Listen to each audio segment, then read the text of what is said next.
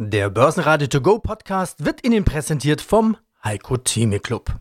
Werden Sie Mitglied im Heiko Theme Club. heiko-theme.de Der Börsenpodcast. Börsenradio Network AG. Das Börsenradio. Marktbericht. Im Studio Sebastian Leben und Peter Heinrich. Außerdem hören Sie diesmal zu Wirecard, Christian Drastil von Börse Social Network, zu den Gewinnern der Corona-Konjunkturprogramme Fondsmanager Alois Würgerbauer von drei Banken Generali, zu den Jahreszahlen von Zumtobel, CFO Thomas Scholl und zu Tech Investments in Europa Daniel Wild, CEO von Mountain Alliance. Alle Interviews in ausführlicher Version hören Sie auf börsenradio.de oder in der Börsenradio-App. Auch am Donnerstag waren es eher einzelne Aktienstories, die die Börsianer beschäftigt haben. Und wie so oft waren es Wirecard und Lufthansa. Bei der Lufthansa läuft am Donnerstag die Hauptversammlung, die entscheidet, ob die Lufthansa gerettet wird oder nicht. Und dort wurde die Rettung beschlossen. Großaktionär Heinz Hermann Thiele und die Gewerkschaft UFO haben den Weg freigemacht. Die Lufthansa stieg zwischenzeitlich zweistellig. Bis Börsenschluss sind es plus 7,1% Wie die Aktie jetzt auf die beschlossene Rettung reagieren wird, bleibt noch abzuwarten. Wirecard dagegen fällt ins Bodenlose. Die Aktie ist gerade noch 3,53 Euro wert, minus 71,3% Wirecard hat am Donnerstag Insolvenz angemeldet. Das gab es noch nie. Ein DAX-Wert insolvent. Bis zur nächsten Überprüfungsrunde wird der Wert auf jeden Fall noch im DAX bleiben. Christian Drastil, CEO vom Börse Social Network in Wien und neuerdings Liebhaber von börsegeschichte.at. Mal so eine Side-Story, der Bilanzbetrug Wirecard. Du hast es kurz erwähnt. Ja. Das erinnert mich an WorldCom, Enron. Was hältst du von dieser Betrugsgeschichte? Jetzt gerade hat ja auch Wirecard Insolvenz angemeldet, die Aktie nur noch 1,50 wert. Ja. Ja, das ist natürlich eine Dimension und auch da möchte ich einen Bezug vielleicht zu Wien kurz herstellen. Ich habe mir das auch angeschaut, weil wir in einem Projekt arbeiten, Börsegeschichte.at, das habe ich eingangs erwähnt. Ich bin da so ein historischer Fan und Liebhaber und Statistiker und alles Mögliche. Und da habe ich mir angeschaut, dass solche Fälle wie in Deutschland jetzt die Wirecard, die da vor kurzem jetzt mal, glaube ich, 61,8 Prozent an einem Tag verloren hat, sowas hatten wir in Wien in der ATX-Geschichte nicht. Also es ist auch so, dass die dass das nicht mal der schlimmste Tag eines Unternehmens in der DAX-Geschichte war, sondern da gab es auch noch die Hypo Real Estate, die in einem Tag, glaube ich, 74 Prozent verloren hat im Jahr 2008. Und dann gab es auch noch eine Geschichte namens MLP und so weiter. Das ist alles ein, ein Thema, das natürlich in, in der Auswirkung, wie wir es jetzt haben, Insolvenz und Bilanztricksereien bleibt nicht mehr allzu viel Platz für die, für die Unschuldsvermutung. Und das ist natürlich eine fürchterliche Geschichte für einen Markt, für einen Aufseher, für die BaFin meiner Meinung nach. Die Kollegen aus Deutschland, die Medienkollegen waren da massiv dran und trotzdem konnte nichts aufgeklärt werden oder wollte nichts aufgeklärt werden. Ich bin da weit weg von Unterstellungen, aber man schüttelt den Kopf einfach aus der Ferne. Wir haben natürlich einen österreichischen CEO dort und deswegen ist das auch wieder ein bisschen ein Bezug. Man kommt an der Wirecard natürlich auch hier in Wien nicht vorbei. Der DAX legte am Donnerstag 0,7% zu auf 12.178 Punkte. Der ATX in Wien stieg 1% auf 2.250 Punkte. Gewinner im DAX waren am Donnerstag die Deutsche Bank mit plus 3,3%, Henkel mit plus 3,2% und Merck mit plus 3,1%, Verlierer E.ON mit minus 1,6%, Bayer mit minus 2,9% und natürlich Wirecard. Thomas Scholl, CFO der Zumtobel-Gruppe. Das Aufbruchsjahr endet heute mit den Jahreszahlen 2019-20. Gratulation nach zwei Jahren im Minus. Und noch eine zweite Gratulation. Ich hatte gerade eben ein Interview mit Christian Drastil von Börse Social. Trotz Corona haben sie ihren Gewinn verdoppelt. EBIT Verdoppelung mit nahezu auf 54 Millionen Euro.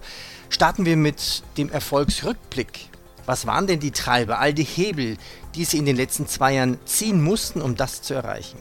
Im Wesentlichen ist also auf zwei ähm, Hebel zurückzuführen. Der Hebel Nummer eins ist Konzentration auf Kernmärkte, auf marktstarke Märkte.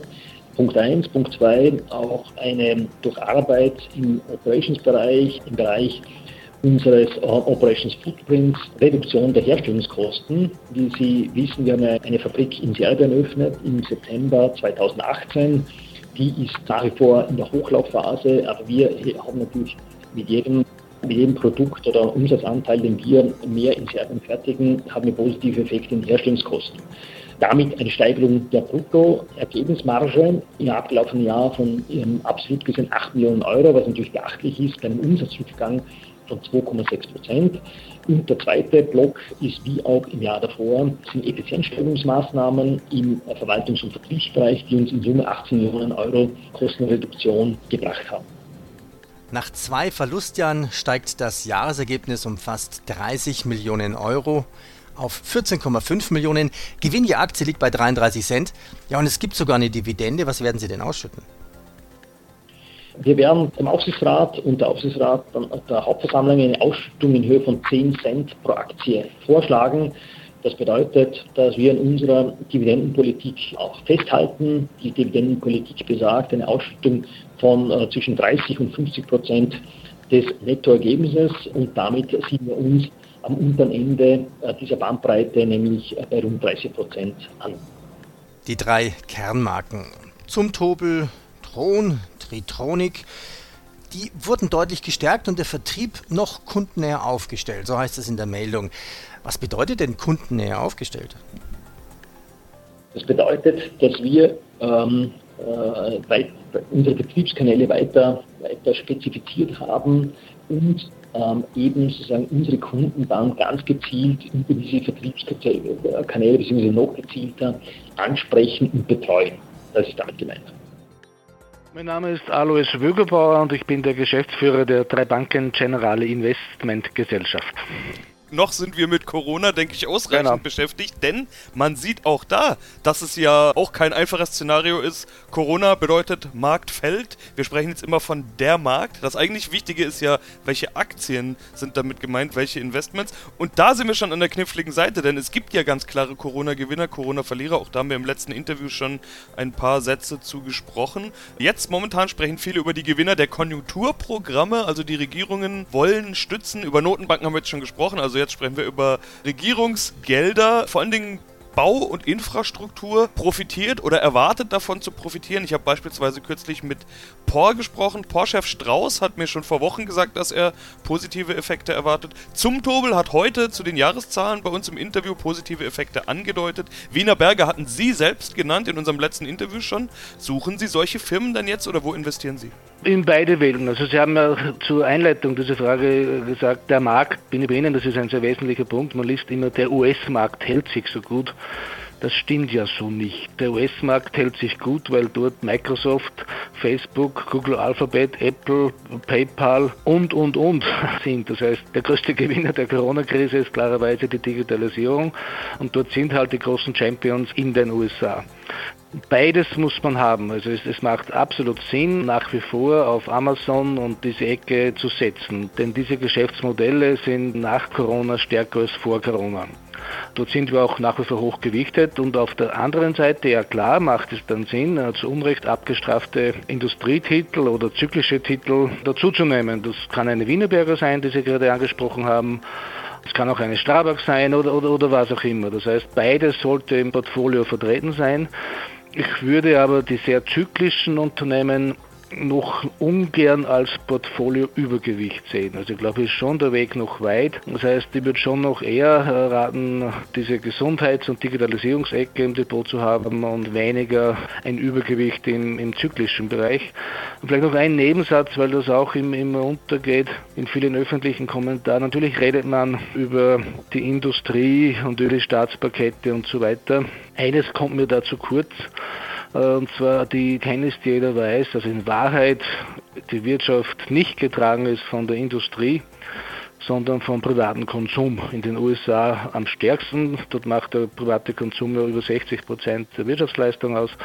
In Europa ein bisschen weniger. Das heißt, das ist die Kernfrage und und darum bin ich wieder bei der anderen Frage, warum sind wir nicht auf Vollauslastung? Weil wir schon auch das Gefühl haben, ich glaube, dass der private Konsum nicht so rasch und nicht so schnell zurückkommt, wie viele vielleicht glauben oder sich wünschen.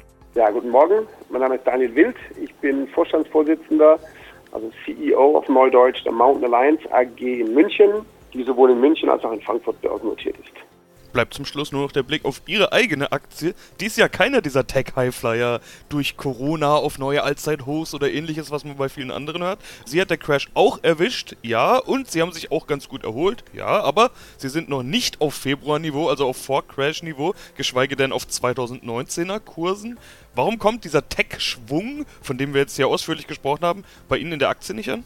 Es hat, glaube ich, zwei Gründe. Der erste Grund ist, dass natürlich wir, wie vorhin beschrieben, als Microcap, also mit einer Marktkapitalisierung noch unter 50 Millionen Euro, einfach zu klein sind, um auf dem Radar von vielen, vielen Investoren zu sein. Das ist der erste Grund. Daran arbeiten wir. Da habe ich ja vorhin ausführlich dazu gesprochen, warum da diese Größe für uns wichtig ist. Zweitens sind wir natürlich ein, nicht ein Tech-Unternehmen, was jetzt ein Business hat, sondern wir haben im Portfolio Exasol und viele andere Companies, die wir Exasol Software as a Service machen die sich also super entwickeln mit Lizenzen in unterschiedlichen Bereichen und meistens an, an andere Firmen ihre Software lizenzieren. Das heißt, für uns sind diese Firmen, die sich da gut entwickeln, da gibt es einige, aber wir sind jetzt nicht ein One-Business-Model. Wir sind nicht Amazon, wo jetzt alle sagen, okay, verstanden, AWS, alle streamen jetzt und müssen auch ihr Essen sich sozusagen schicken lassen oder ihre Einkäufe eben nicht mehr physisch, sondern, sondern online machen. Wir haben viele solche Modelle. Wir profitieren von Corona unglaublich, zum Beispiel mit unserer Gesellschaft Moving Image 24. Das ist die führende europäische Firma im Bereich Enterprise Video Plattform. Das ist so wie, können Sie sich vorstellen, innerhalb Unternehmen wird die ganze Kommunikation über Moving Image gemacht, Schulungen etc. Profitiert super, sind wir gut beteiligt, spannende Firma, aber das ist halt nur eine von 33. Alphabet entwickelt sich toll in der Krise, Lingoda, unsere Sprachlernplattform, hat extreme Zuwächse aufgrund von der Krise. Aber da muss man halt bei uns, weil wir in der Holding sind und an vielen Firmen beteiligt, einen Schritt tiefer schauen. Wir freuen uns über all die das tun, denn wir entdecken viele spannende Werte. Und ich denke, je größer wir werden, desto mehr Menschen werden verstehen, was da für Werte schlummern und sich hoffentlich bei uns engagieren. Aktuell, die letzte Zahl, die wir gemeldet haben, das war ja vor Extrasol und so weiter, unser NAV pro Aktie zum Halbjahr, also zum 31.12.19, waren 6,39 Euro pro Aktie. Ja? Und das hat sich jetzt ja eher noch ein bisschen entwickelt. Das heißt, mit einem aktuellen Kurs von, ich glaube, wir stehen gerade bei 4,80 Euro oder so, ist da ein sehr hoher Discount auf den Wert. Also wenn Sie als Venture Capitalist oder sich als beteiligen wollten bei einer Tech-Firma in Berlin, dann würden Sie mindestens die aktuelle Bewertung zahlen, eher ein bisschen mehr. Bei uns steigen Sie in diese Firmen ein mit einem Abschlag aktuell von 25, manchmal auch 30 Prozent. Und der Abschlag ist zu hoch. Und darum bin ich hier bei Ihnen und in Zukunft hoffentlich auch noch, noch weiter in, in weiteren Medien aktiv, um mehr Investoren zu finden, die dann zu einer Reduzierung dieses Holding-Abschlags führen und uns vielleicht irgendwann mit 5 oder 10 Prozent Abschlag auf unsere Assets bewerten und nicht wie heute mit 25 bis 30.